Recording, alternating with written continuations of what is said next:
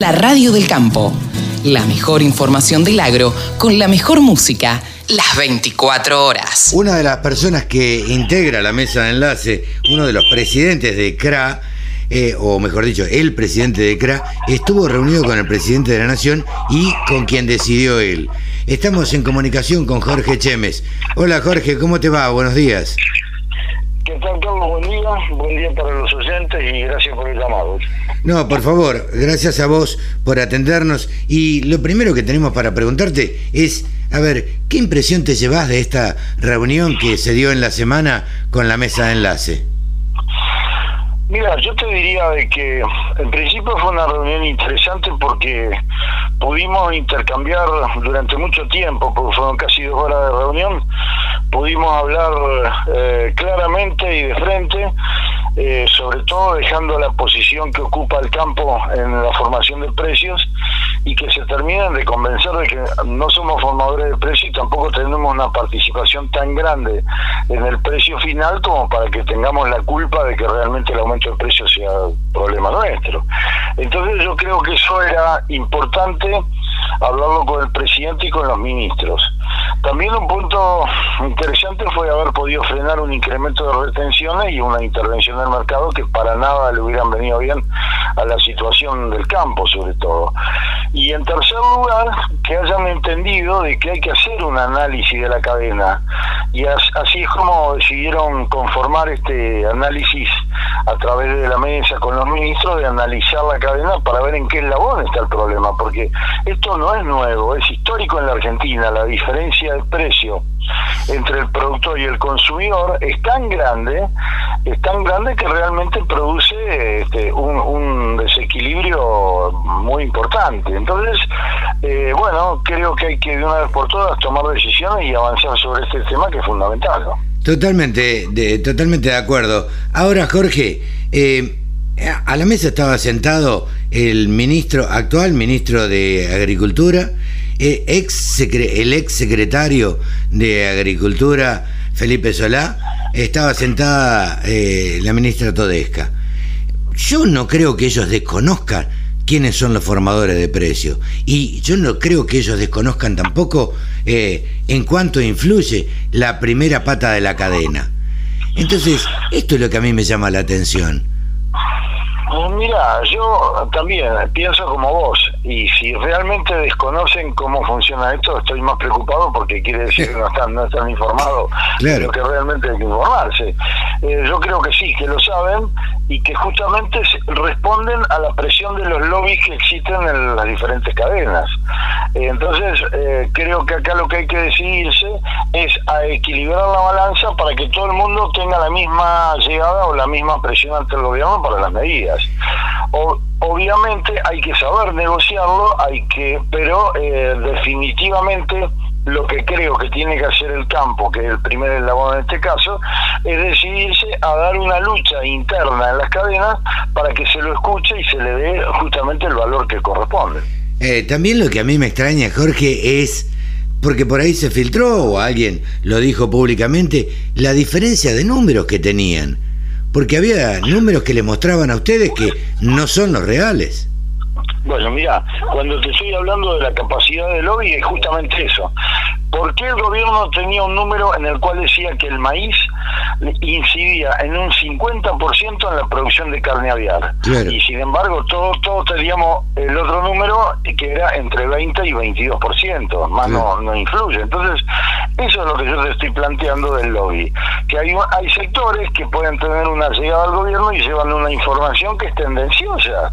Entonces, lamentablemente, eh, no estamos jugando seriamente, a eso me refiero. Entonces, creo que el gobierno, que tiene el poder de policía o de intervención, tiene que controlar de que nadie se salga de los, de, digamos, de los lineamientos lógicos y legales.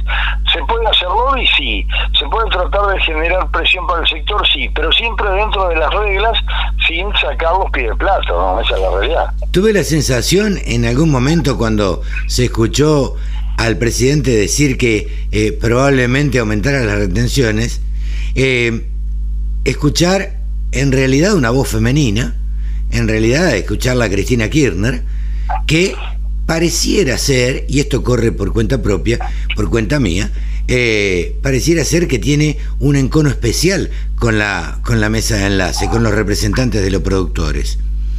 Eh, y luego eh, reunirse con los productores, Alberto Fernández, con su equipo y demás, y escuchar a un tal vez verdadero Alberto Fernández con capacidad de diálogo y, y demás. ¿Ustedes tuvieron la misma impresión, Jorge? Absolutamente de acuerdo, Carlos. Y te digo, yo estoy totalmente convencido de que hoy hay dos líneas muy claras adentro del gobierno. Una que gira alrededor del presidente de la nación, que tiene una visión de, un campo productivo, de un campo que, que crezca, que se desarrolle, que por supuesto cada día genere más riqueza para el país, pero trabajando y desarrollándose. Y hay otra visión que, tienen sobre el campo que lo único que les interesa es que el campo pague impuestos, que si se funde el productor pagando impuestos no interesa, porque además tienen, hay una cuestión, una ideologización, si se le puede llamar, dentro de ese sector. No tengo dudas que ese sector lucha en contra del campo, no a favor. Bueno, el, el, problema es que estamos en una interna de dos sectores que cada uno tironea para su lado y busca, busca detener tener ese poder político. Ahora, ¿quién va a ganar? Digo, ¿y qué, y qué posición va a ganar? Mira, Porque... Eh, no sé quién, no sé quién va a ganar, pero lo que sí te puedo decir es que un país sin un sector productivo fuerte que genere recursos, y menos como la Argentina, no puede sobrevivir. No, totalmente. Totalmente. Es muy difícil. Yo Porque creo que... el gobierno, cuando vos tengas el sector productivo fundido, que no produzca nada, tampoco vas a tener impuestos. Y si no tenés impuestos, el Estado no puede vivir porque no tiene dónde sacar más recursos. Entonces, bueno, ¿qué pretendemos? Llegar a ser como de Venezuela. Pero pero tenemos diferencias con respecto a Venezuela para pensar de que no vamos a llegar a eso porque, bueno, hay factores en la población, en la idiosincrasia de la gente que hacen que sea diferente. ¿no? Jorge, ¿tuvieron de parte de, de los ministros, de parte del presidente, alguna promesa o, o alguna, digo, ¿Les dijeron algo? ¿Les dijeron se volvían a reunir? ¿Que iban a seguir charlando? ¿En qué quedaron? Bueno, quedamos en que nos vamos a volver a reunir para poner en marcha estas mesas que analicen las, las cadenas, eh, inclusive para intercambiar información en base a lo que nosotros tengamos y en base también a la información que tiene el gobierno. Esto esto pidió que se ponga en marcha lo antes posible, así que nosotros ni bien nos convoquen vamos a estar asistiendo a estas reuniones, me refiero a, la, a las entidades del campo. Eh, bueno, después pidió acompañamiento, pidió que lo, lo, ayudemos de alguna forma a poder llevar adelante eh, estos estos problemas estructurales que está eh, que están sucediendo en la Argentina y bueno, yo le dije que sí, que todo el mundo tiene voluntad de esto personalmente se lo dije también, eh, que todo, todos los sectores tienen voluntad de, apoyar y que el país salga adelante, pero también desde el gobierno hay que crear un ámbito de confianza. En la medida en que no se genere confianza, va a ser muy difícil que el inversor invierta y que la gente arriesga arriesgue invirtiendo en este país. El, el Estado tiene que mostrar eh, un escenario que, que sea confiable y que sea previsible. En la medida en que haya medidas confiables y previsibles, va, previsible va a ser muy difícil que alguien crezca en sus inversiones y arriesgue acá en el país. ¿no? Jorge, ¿sentiste que te estaban diciendo la verdad en la reunión? Eh, yo no sé si me estaban diciendo la verdad. Lo que creo que son conscientes, como te decía recién, es que no hay otra salida. Y que si no nos están diciendo la verdad y están haciendo un juego político, vuelvo a insistir, sin plata y sin recursos tampoco van a ir muy lejos. Así que no tengo la, la, llave como para decirte, sí, mira, me están diciendo la verdad, me están mintiendo. Lo que creo, apuesto a que a esto que te estoy diciendo, y por otro lado, nosotros no nos queda otra alternativa que creer y volver a apostar para seguir adelante. Porque es esto que estamos haciendo, o si no, ir al enfrentamiento, no queda, no queda otra.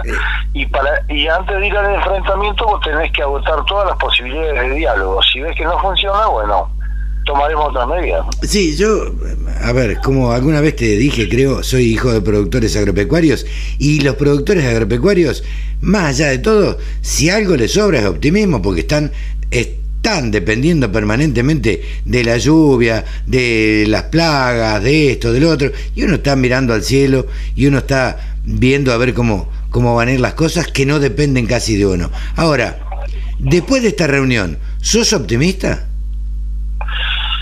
Eh, mira, quiero ser optimista como te dije, primero porque creo que no hay otra alternativa y segundo eh, porque deseo fervientemente que se tuerza el destino negativo que siempre ha tenido este país. Eh, así que quiero ser optimista y trato de serlo. Vuelvo a insistir, si esto no funciona, lo que viene es muy feo porque va a ser nada más que, digamos, confrontación entre el, entre el sector privado y el, y el Estado. Jorge, muchísimas gracias como siempre por esta charla con la Radio del Campo. Gracias a vos, Carlos. Un abrazo para todos. Un gran abrazo. Jorge Chemes, presidente de CRA. Con un solo clic, descarga la aplicación La Radio del Campo. Después, solo tenés que ponerte a escuchar tu radio. ¿Cómo saben